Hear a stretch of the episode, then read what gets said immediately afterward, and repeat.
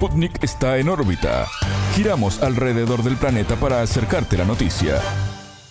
Bienvenidos desde los estudios de Montevideo. Comienza en órbita el informativo de Sputnik. Somos Martín González y Alejandra Patrone. Es un gusto recibirlos. Comenzamos con las noticias. Estos son los titulares. Comienza en órbita. Una selección de noticias para que sepas lo que realmente importa.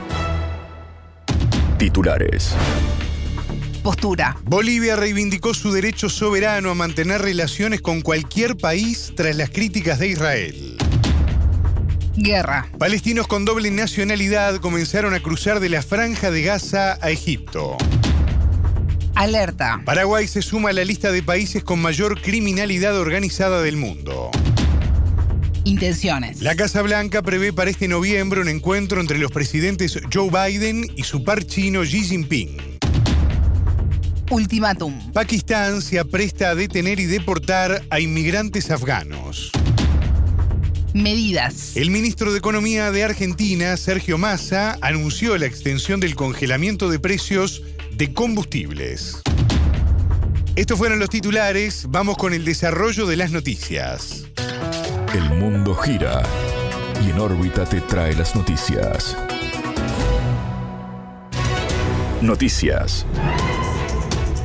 Decisiones. Bolivia tiene el derecho soberano de tener relaciones con cualquier país, esto en referencia al reciente quiebre diplomático del gobierno con Israel.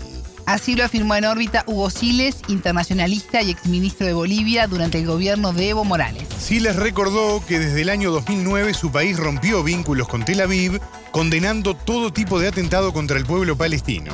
Israel criticó la ruptura de relaciones confirmada por la paz, a la que catalogó de capitulación ante el terrorismo y el gobierno de Irán. Tel Aviv lamentó asimismo que la administración de Luis Arce haya decidido alinearse con el movimiento Hamas. La decisión del país sudamericano se concretó después de que el país judío bombardeara el campo de refugiados de Jabalia en la franja de Gaza el martes 31. La agresión dejó más de 400 víctimas entre muertos y heridos, muchos de ellos niños y mujeres, según el Ministerio del Interior palestino controlado por Hamas. Son reacciones que no condicen y no coinciden con la realidad de los hechos. Lo cierto es que Bolivia ya rompió relaciones con Israel desde el año 2009 y eh, en ese rompimiento de relaciones el año 2009 eh, quedó clara quedó clara la posición de política exterior de Bolivia de condenar todo tipo de atentado al pueblo palestino. Y lo que ha sucedido en este caso es lisa y llanamente corresponder a la orientación de la política exterior boliviana con respecto a la causa palestina, los hechos trágicos de genocidio y de eh, terribles eh, muertes de ciudadanos en la franja de Gaza han en todo caso reforzado la posición del Estado boliviano de defender la vida, está en la constitución política del Estado de Bolivia y de rechazar de manera absoluta estas acciones que son indiscriminadas contra la población civil en el pueblo palestino. Decir otro otras cosas eh, o reaccionar con respecto a las relaciones que Bolivia tiene con Irán es otro tema, no es en todo caso concentrarse a los hechos. Bolivia tiene el absoluto derecho y la soberanía de tener relaciones eh, con cualquier país del mundo. Eh, esa es una cuestión enteramente soberana de cada país y Bolivia e Irán tienen relaciones diplomáticas desde el año 2009. Luego de conocerse la noticia, los gobiernos de Colombia y Chile llamaron a consulta a sus embajadores en Israel. Sí les destacó el peso para la región de la decisión soberana y coherente con los principios de política exterior tomados por Bolivia. Bueno, esa es una decisión soberana de cada estado. Lo que ha hecho el presidente Luis Arce bueno, sin duda ha llamado a, urgente a, lograr una solución definitiva para que Palestina pueda ejercer su derecho de autodeterminación, contar con un territorio sin ocupación ilegal y que consolide pues su territorio libre e independiente en el marco de las fronteras establecidas después de, de la ocupación israelí en el año 1967. Entonces, esa es la posición que está en clara sintonía con la Carta de las Naciones Unidas, el derecho a la vida, a la paz, a la libertad, rechazo a todo tipo de, tratos crueles, inhumanos, degradantes, establecidos en la, en la Declaración de Derechos Humanos. En este contexto, los países de la región tienen la decisión soberana de seguir, en todo caso, esta, esta posición que ha asumido Bolivia o no. Esa es una, esa es una decisión que en todo caso tendrá que tomar cada país. En órbita también consultó al sociólogo boliviano Emilio Rodas, militante de Columna Sur, integrante del MAS y PSP. Para el experto, la decisión evidencia la injusticia cometida contra el pueblo palestino y la solidaridad internacional al respecto. Creo que la evaluación que se puede hacer de este pronunciamiento es que es muestra además de la indignación que hay eh, en el país y en varias partes del mundo sobre la injusticia que se está cometiendo, los ataques eh, terroristas que se están cometiendo ahí contra la franja de Gaza, contra el pueblo palestino. Creo que es una muestra además de la solidaridad que hay eh, de parte de Bolivia, del Estado boliviano, con el pueblo palestino. Eh, un pueblo que ha sufrido mucho y sobre todo que viene siendo o, que es víctima de, la injusticia permanentemente del Estado de Israel con apoyo del imperialismo estadounidense. Escuchábamos a Emilio Rodas, militante de Columna Sur, integrante del MAS IPSP, y antes a Hugo Siles, internacionalista y exministro de Bolivia durante el gobierno de Evo Morales desplazados. Palestinos con doble nacionalidad comenzaron a cruzar de la franja de Gaza a Egipto. A su vez, decenas de ambulancias circulan por el paso de Rafah, que une al enclave con el país africano para trasladar heridos. A tres semanas del estallido de la guerra entre Israel y el movimiento palestino Hamas, la situación humanitaria en Gaza es catastrófica. Arabia Saudita, Irán y la Unión Europea, entre otros países, condenaron los bombardeos israelíes al campamento de refugiados de Jabalia del 31 de octubre. Qatar lamentó una nueva masacre contra el indefenso pueblo palestino, en especial contra mujeres y niños. La ONU calificó el hecho como una atrocidad.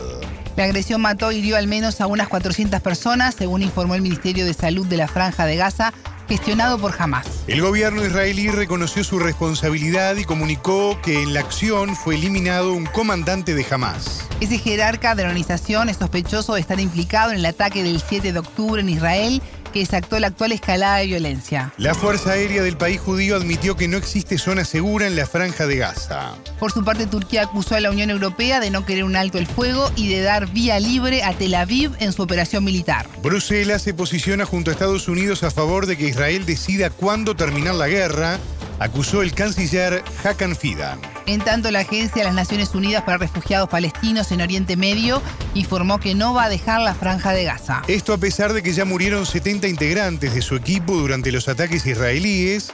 Esto lo afirmó el comisionado general de la entidad, Philippe Lazzarini. Crisis. El ascenso del crimen organizado en Paraguay preocupa y responde en buena medida al incremento de la violencia urbana y a la falta de registros oficiales. Así lo explicó en la entrevista con En órbita Caio Manjanelli, consultor político brasileño con oficina en Paraguay y Brasil. El índice global de crimen organizado ubicó a Paraguay en el cuarto puesto entre los 193 Estados miembros de la ONU con mayor criminalidad del mundo. El ranking es liderado por Birmania, seguido por Colombia y México. La puntuación del país sudamericano es de 7,52. En el año 2021 Paraguay no aparecía entre los primeros 15 del mundo, pero su puntuación era ya de 6,70.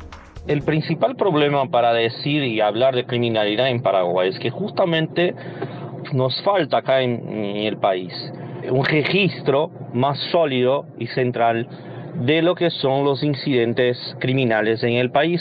Entonces, no, no hay, primero que no hay buena recolección de los datos en la punta Lo segundo es que falta la estructuración de estos datos y esto de hecho es algo que impide de hablarnos mucho de criminalidad de manera científica o por lo menos de manera sólida sobre Paraguay.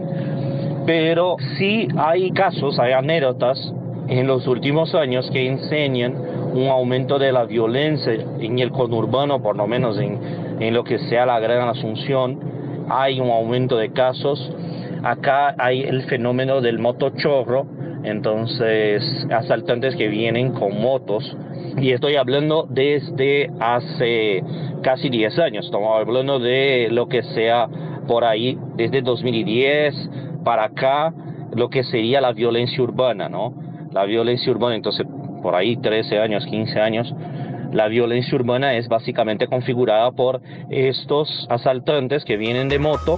Manjanelli dijo además que el ascenso en el ranking refleja lo que ocurre en el país desde hace años. Paraguay siempre tuvo una presencia en lo que sería el tráfico de droga internacional. Eso no es algo que viene de 10 años para acá, como dicen los especialistas del índice global del crimen organizado. Eso es algo desde por lo menos, por lo menos los 60, 70, los años 60, 70, por ahí estamos hablando. Y obviamente se intensifica en los últimos años de la dictadura eh, de, Stroessner, de la dictadura del dictador paraguayo. Se intensificó bastante en lo que sería principalmente el contacto con los carteles colombianos. Entonces, primero tenemos de comprender que esta estructura ya existe. Paraguay realmente es un país que dispone de un potencial logístico muy importante, como decía el expresidente, como dijo el expresidente Mario Ávilo Benítez, el que acaba de ser sucedido por eh, otro partidario de su partido, Santipeña. Eh, lo que empieza, lo que miramos en estos datos del, eh, del IGC no el GCO por lo menos, no el, índice global de crimen organizado, lo que se mira es realmente un esfuerzo que de los últimos años para acá se empieza de eh, principalmente después de la muerte del fiscal, entonces estamos hablando ahí de datos frescos, que es una iniciativa de empezar de hecho a generar datos sobre el tema. Entonces, tener más solidez y generar más datos sobre el tema, pero aún así faltan datos. Según el experto, el homicidio del fiscal paraguayo Marcelo Pecci en mayo de 2022 llevó a dimensionar lo que sucedía en la nación. Pecci investigaba casos de corrupción y lavado de dinero de alto perfil cuando fue asesinado en su luna de miel en Colombia. Las autoridades encontraron indicios sobre la autoría intelectual que apuntaban a la organización narcocriminal brasileña Primer Comando de la capital. El entrevistado lamentó la ausencia de políticas claras para combatir el narcotráfico, en especial en la frontera de Paraguay con Brasil. Todavía no hay ninguna noticia impactante, ni en Brasil ni en Paraguay en relación a lo que sería el combate al crimen organizado, el tráfico de drogas, para hablar de la, manera más apropiada sobre el tema. Porque llamar exactamente de crimen organizado es un poco, es un poco fantasioso porque el crimen efectivamente no es organizado, ni en el mismo sentido que una empresa privada o mismo como el Estado. Entonces, hablemos, llamemos de tráfico de drogas o de las estructuras del tráfico de drogas. Hace poco, en estos días mismo, hubo pocas noticias, algunas noticias, de una actitud conjunta del gobierno paraguayo y el gobierno brasileño en la frontera, que de hecho es la frontera más porosa, la frontera eh, brasileña, y obvio Brasil eh, siempre fue una ruta importante o un, un lugar donde se beneficia la cocaína de una manera más eh, intensa. Entonces, en nivel institucional todavía no hay un gran pacto para, por ejemplo, producir más datos, comprender mejor el tráfico. No se comprende muy bien aún la relación de las estructuras brasileñas con Paraguay. Se habla mucho del primero comando de la capital, el PCC, pero no, no se, se olvida que uno de los líderes del Comando Vermelho tenía, y eso ya se sabía hace 20 años por ahí, tierras, compró haciendas en el interior de Paraguay. Escuchábamos a Caio Manjanelli, consultor político brasileño con oficina en Paraguay y Brasil. Intenciones. La Casa Blanca prevé para este mes de noviembre un encuentro entre el presidente de Estados Unidos, Joe Biden, y su homólogo chino Xi Jinping. La reunión podría producirse en el marco del Foro de Cooperación Económica Asia-Pacífico a realizarse en San Francisco del 11 al 17. El presidente de Estados Unidos, Joe Biden, quiere tener una conversación constructiva en persona con su homólogo chino Xi Jinping esto lo señaló la portavoz Karin Jean-Pierre. Washington adelantó que existe un acuerdo provisional con Pekín para la reunión entre los líderes. El último cara a cara entre los jefes de Estado de las dos principales potencias económicas fue en Indonesia en noviembre de 2022. En los últimos meses, altos funcionarios estadounidenses viajaron al gigante asiático con el fin de concretar un acercamiento diplomático. Por su parte, el ministro chino de Asuntos Exteriores, Wang Yi, visitó Washington la última semana de octubre donde fue recibido por su par anfitrión Anthony Blinken. Tras su viaje, Wang Yi reconoció que el camino hacia una reunión entre Biden y Xi está lleno de escollos. Estados Unidos aplica sanciones a China en el desarrollo de tecnologías, mientras que Pekín cuestiona el apoyo del país norteamericano a grupos separatistas de Taiwán. A esto se suma un incidente a principios de año a raíz del vuelo de un globo chino sobre territorio estadounidense. Biden, quien se refirió al globo como un objeto de espionaje, calificó allí como un dictador causando molestia en Pekín. Perseguidos.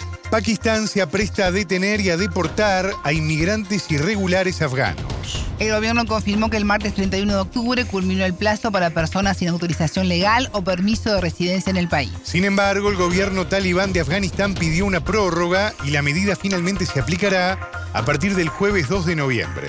La decisión de Islamabad afecta en particular a unos 2 millones de afganos en el territorio. En tanto, este lunes 30 de octubre se cerraron escuelas para niños afganos en varias provincias. La campaña pakistaní fue criticada por Naciones Unidas, organizaciones de derechos humanos y por el gobierno talibán de Afganistán. Según la ONU, de los cerca de 2 millones de afganos en Pakistán sin permiso de residencia, al menos 600.000 huyeron en 2021 cuando los talibanes tomaron el poder.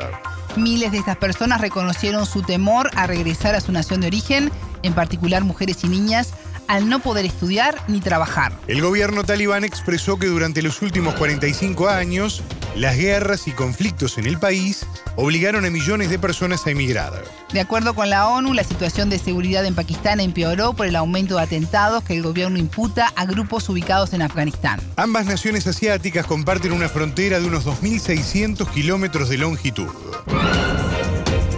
Medidas. El ministro de Economía y candidato presidencial argentino Sergio Massa anunció la extensión del congelamiento de precios de combustibles hasta febrero. En los últimos días el país atravesó una crisis de abastecimiento que el gobierno adjudicó a maniobras especulativas de las petroleras. Sputnik conversó con el experto en energía argentino Moisés Solorza. Fue una serie de hechos desafortunados, por un lado, y sumado a la especulación de eh, ese escenario con respecto a las petroleras.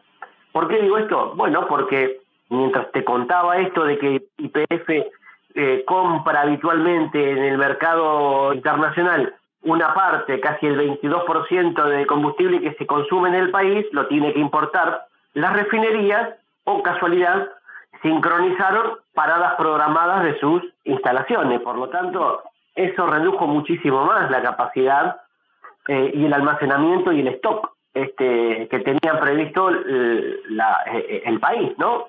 A eso se le suma que los precios, hay un retraso en los precios de los combustibles, con lo cual ya vienen peleando las petroleras de hace mucho tiempo y el gobierno, como dijo el, el candidato presidente y este ministro de Economía Sergio Massa, le dio determinados beneficios al sector, como por ejemplo quita de impuestos para congelar el precio, precio preferencial para la exportación, precios distintos, digamos, o convenientes para los programas y los proyectos que tienen básicamente en vaca muerta. Con esta garantía de abastecimiento que han planteado las petroleras, la situación crítica se ha superado, declaró el ministro Massa. Y advirtió que el Ejecutivo estará atento para evitar un perjuicio a los consumidores por el interés de las empresas de incrementar sus ganancias de exportación. En un mensaje grabado, Massa reconoció que el sector petrolero es uno de los más importantes para la competitividad económica y acumular reservas. Pero no puede pasar a costa del bolsillo de los argentinos, indicó el candidato a la presidencia.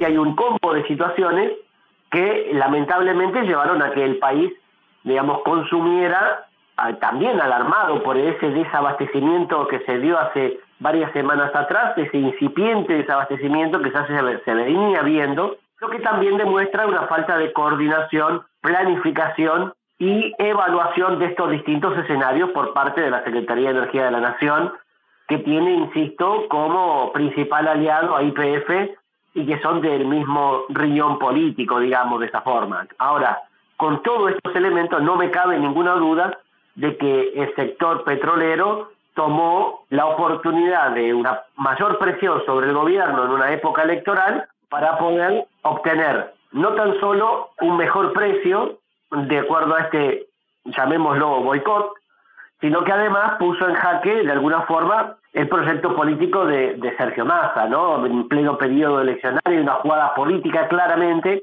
hay una jugada económica detrás, que son los beneficios, y hay una desprolijidad y falta de capacidad de análisis de planteo de escenario de la Secretaría de Energía de la Nación, que no puede permitir que esto salir a comprar de urgencia con dólares que el Banco Central no posee, dándole el brazo a de alguna forma a las petroleras que van a importar ese combustible a precio preferencial con un dólar a 3.50 y no digamos, en el mercado contado con liquidación. Otro de los factores que afectó en el desabastecimiento fue el incremento de la demanda debido a la actividad agropecuaria en alza por el inicio de la siembra. Según el experto, el mercado mayorista de combustible se volvió más caro que el doméstico y los productores se volcaron a las gasolineras minoristas. La demanda se da justamente por la especulación que también influye, donde también influyen los grandes medios de comunicación, que también juegan su partido en este proceso electoral. Por eso es creo yo que es un, como decimos a veces,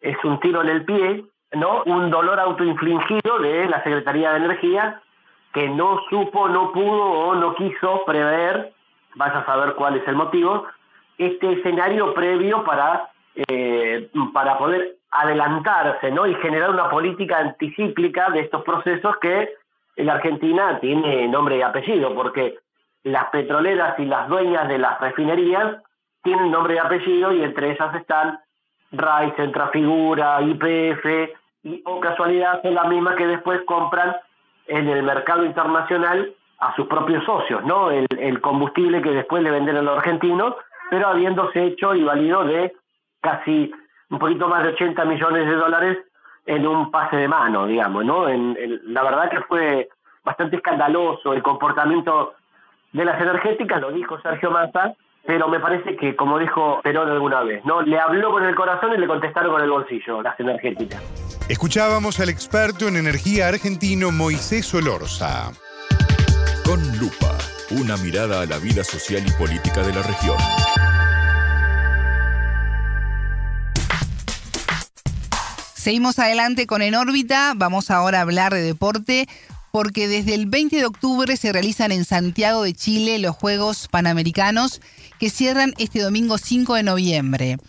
Para esto nos comunicamos con Carolina Muñoz, periodista deportiva chilena que está cubriendo los Juegos para TNT Sports. Carolina, bienvenida, ¿cómo estás? Muy bien, y tú, Vale, muchas gracias por la invitación. Qué gusto poder recibirte y conversar de, este tema tan importante como, como lo es los Juegos Panamericanos. Estados Unidos encabeza el medallero con 178 medallas, 76 de ellas de oro, pero el primer latinoamericano que aparece es Brasil con 130 medallas, seguido de México con 90. Así que contanos cuál es el diferencial de Brasil en esto. Mira, es un medallero que era de esperar, históricamente lo ha liderado Estados Unidos y Brasil es una de las potencias sudamericanas en, en el medallero vino con una de sus máximas estrellas con, con Rebeca Andrade a la gimnasia que deslumbró a todos los chilenos que estuvieron en el, en el centro deportivo de deportes de, colectivos que finalmente se transformó en el, en el epicentro de la gimnasia rítmica pero lo de Brasil tampoco sorprende. Hay, ah, hay estrellas de este país que están en Chile, hay otras que no vinieron, pero que todavía estamos deslumbrándonos con ellos, porque está comenzando el atletismo, no hemos visto a todos, pero, pero sin duda ha sido, ha sido unos juegos muy bonitos de ver, la gente se ha sorprendido muchísimo con el nivel de algunos deportistas, con los Estados Unidos, con los brasileños, con los cubanos, los dominicanos, ha sido una experiencia muy bonita para Chile, que no tenía ningún acercamiento a eventos de estas características desde Santiago 2014 y esos fueron, fueron Juegos de Sur. Nombrábamos recién a México y este martes 31 se generó una polémica por la descalificación de un atleta que había ganado los 5.000 metros. Eh, ¿Qué nos puedes contar de esta situación? Bueno, que es que pasa también finalmente que te descalifiquen. Eh, yo vi la carrera por streaming porque estaba en otro recinto. Cuando ya te sales de la pista, evidentemente también te pueden descalificar. Son las reglas. Yo fui atleta. Eh, uno sabe lo que puede pasar en, una, en unos 5.000, así que, así que finalmente es lo que pasa en el atletismo cuando hay errores. ¿Cómo fue la preparación de los deportistas chilenos para estos Juegos? Mira, depende mucho de la disciplina. Por ejemplo, las Diablas que y los Diablos que hoy comienzan los cuartos, las semifinales, más bien dicho, del hockey césped, tuvieron varias giras por Europa, además tuvieron el Mundial. En el atletismo varios estuvieron haciendo meetings internacionales, también se realizaron meetings internacionales en Chile, las giras europeas, las giras por, eh, por Oceanía, por Oriente también, por ejemplo, con el karate, que estuvieron en Egipto, que estuvieron haciendo giras importantes.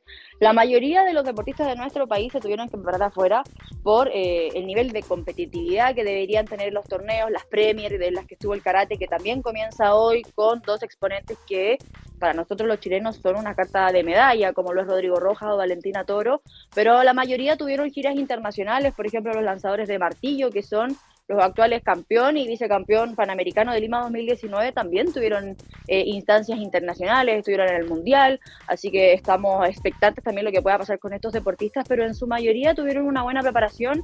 El Team Chile, que acompañado por el Comité Olímpico de nuestro país, ha apoyado muchísimo para esta preparación, sobre todo en, este, en estos últimos meses previos a los Juegos, para que todos pudieran en su mayoría llegar en ritmo. El martes 31 también fue un día histórico para tu país, Chile, porque el atleta cubano nacionalizado chileno Santiago Ford ganó la medalla de oro en decathlon y porque el seleccionado de fútbol femenino le ganó a Estados Unidos, que no fue a los Juegos con un equipo juvenil, no deja de ser una potencia en el fútbol femenino. ¿Cómo viste tú esa cobertura allí, además habiendo sido este deportista, como recién nos contabas? Mira, yo a Santiago lo conozco porque fuimos compañeros de entrenamiento antes de mi retiro atlético. Eh, conozco muy bien su historia, conozco muy bien a su entrenador, que fue mi entrenador Matías Barrera. Son un tremendo equipo junto con Mauro Varas, que también es un entrenador chileno. Creo que hicieron un trabajo impresionante. Santiago Ford, no hay que olvidarlo, fue un deportista destacado en Cuba. Estuvo en un Mundial Junior en Polonia, salió cuarto en dicho Mundial. Estuvo muy cerca de, también del récord de, de Barriolet, que es un récord que, que es antiguo nuestro país, que no nadie se había acercado ni tampoco habíamos tenido un decatleta del nivel de, de Santiago. Da para ilusionarse con él, fue muy emocionante finalmente verlo a él, levantar los brazos, la gente que no entiende de Decathlon no sabía por qué él estaba celebrando antes de cruzar la meta, pero él tenía claro que los que lo seguían en puntaje no tenían que sacarle 20 segundos y eso prácticamente en los 1500 es imposible. Así que fue una jornada súper emotiva. Lo de Chile contra Estados Unidos también fue un partidazo. Lamentablemente nos deja con un gusto amargo porque tenemos que despedir a las dos arqueras, que es Canales y Endler, que no cuentan con el permiso para continuar con la selección. Vamos a ver qué puede hacer ahí. Finalmente Endler anuncia su retiro de la selección y que es, lo que nos deja con un trago amargo a los chilenos, pero vamos a ver si se puede solucionar o, definitivamente deja de defender los colores de la roja y, se concentra solamente en el Olympique de Lyon. Pero, pero fue una jornada extraordinaria para Chile. Esperamos que siga hoy con las semifinales de los Diablos, eh, que buscan un paso inédito a una final panamericana, así que eh, interesante todo lo que se viene. Además, Chile en el básquetbol va por su revancha contra un Brasil que es mucho más poderoso en términos históricos del básquetbol, así que son jornadas que, si bien quedan poquitos días, son bastante movidas para Chile. Carolina, ¿en qué competías tú? Yo corría 400 y 800, no al ritmo de Martina Bail, que hoy iba a la final. Eh, le, veía la espalda. Pero... Es que no, tuviste tiempo, te dedicaste también a otras cosas, ¿no? Me dediqué a trabajar finalmente, eh, a, locutear torneos y ahí conozco harto al atletismo también, eh, al atletismo local, al, chileno, pero, pero ver todos estos sacrificios de deportistas que conozco hace mucho tiempo, tanto como sus carreras periodísticamente que las he seguido, como también como compañera de, competencia, ha sido, ha sido muy grato de ver el Estadio Nacional con, estos deportistas. Claro, ¿y cómo es la vida de un deportista latinoamericano y qué dificultades tenemos en la región y que explican de alguna manera por qué Estados Unidos queda siempre en, en las primeras posiciones en el podio? Tú lo viviste desde dentro, contanos un poco esa experiencia. Yo creo que la diferencia son los modelos, eh, los modelos de instalar el deporte de alto rendimiento en otros países. Cuba tiene un modelo muy positivo, si bien eh, los primeros, el primero y el segundo son los que más brillan en dichos países, tienen un modelo deportivo que permite sacar talento. Argentina también tiene una cultura deportiva distinta a nosotros. En Chile, si no tienes una medalla a nivel internacional, no llega la beca Prodar hasta después de eso. Eh, todos los deportistas chilenos tienen que batallar con básicamente costear sus carreras deportivas hasta el éxito con su familia solo o con el aporte de privados. Creo que es una de las cosas que se ha aprendido, que se necesita el apoyo del Estado finalmente para, para que los deportistas lleguen a, al éxito, a lo más alto de un podio con apoyo desde antes y no después que finalmente llegan los apoyos eh, en nuestro país, eh, la dificultad es también de estudiar para muchos, no todas las universidades te, te ayudan para poder cursar una carrera universitaria y además ser deportista de alto rendimiento. Conozco muchos casos de, profesores que te ponen el uno si es que no fuiste a clase o no fuiste a una prueba y estás compitiendo por Chile, lo cual es bastante extraño. Pero son cosas que yo creo que van a quedar post Juegos Panamericanos para que la cultura deportiva cambie, la forma de ver a los deportistas de alto rendimiento en nuestro país cambie y también ir al camino de ir profesionalizándolo, porque creo que en, eso estamos muy al debe. Sí, hay mucho por corregir y es bueno que estos, que estos mensajes que tú estás dando se, se difundan para que se tome conciencia, ¿no? Y además la importancia del deporte cuando uno representa nada más y nada menos que a su país. Caro, contanos cómo ves el nivel de los deportistas latinoamericanos en estos Juegos Panamericanos. Mira, si bien no han tenido la mayor eh, de las estrellas, por ejemplo, Lady Paulino de Dominicana no corrió las series de 400, por ende no va a estar hoy en la final, pero la pudimos ver el relevo 4x400 mixto. Ha sido un nivel muy positivo, evidentemente la región ha crecido mucho, se especulaba muchísimo sobre el medallero, han habido muchas sorpresas de distintos países, también sorpresas de chilenos. Creo que ha sido algo muy positivo del crecimiento de la región en términos de, deportistas. Es unos Juegos Panamericanos históricos, son alrededor de 7.000 los deportistas que, que, vinieron o que llegaron o que se han ido de Chile finalmente, porque recordemos que termina la competencia y muchos se devuelven a sus países, eh, pero el nivel ha estado increíble. También han, han estado deportistas también de mucha categoría, por ejemplo, las, las Leonas vieron una selección básicamente que estuvo en el Mundial, que estuvo también en Juegos Olímpicos, así que ha sido increíble para la gente de, de nuestro país, que no estaba acostumbrado a ver estos deportistas, tener la oportunidad de verlos en Chile. Carolina, tuviste que trabajar y no pudiste dedicarte de lleno a la competencia deportiva. Eh, ¿Cómo estás ahora viviendo esta cobertura como mujer en algo que hasta hace no mucho tiempo lo cubrían solamente los, los varones? Yo creo que las mujeres han ido abriendo paso en el periodismo deportivo, sobre todo en Chile. Eh, me ha tocado estar en deportes que mayoritariamente la cubren hombres, como el básquetbol también. Eh, desde chiquitita tengo recuerdos del Estadio Nacional con mis papás. Ellos fueron los que me metieron en el, atletismo, en el deporte. Creo que cualquiera que haya vivido el deporte de manera competitiva y esté cubriéndolos de esta manera, lo disfruta mucho más. Creo que, que, es un logro. Yo dije que si uno iba a estar en Juegos Panamericanos como deportista, porque uno ya sabe cuando el nivel no te da. Eh, que, estuvieras como de otra manera haciendo un aporte y creo que el aporte es darle visibilidad a los deportistas chilenos, al menos en TNT eso estamos haciendo, somos el canal del Team Chile y, darle visibilidad al Team Chile, a los deportistas que se, que se esfuerzan diariamente todos los años, cuatro años para llegar a unos Juegos Panamericanos, creo que, que es la gratitud que uno puede tener al final del día. ¿Tenés favoritos para estos Juegos? Uy, eh, espero que Martina Val gane hoy eh, los 400 metros planos, sería histórico. Eh, por supuesto que hay favoritos, creo que no me quiero perder la final, espero que sea la final Diablas y Leonas en el hockey césped.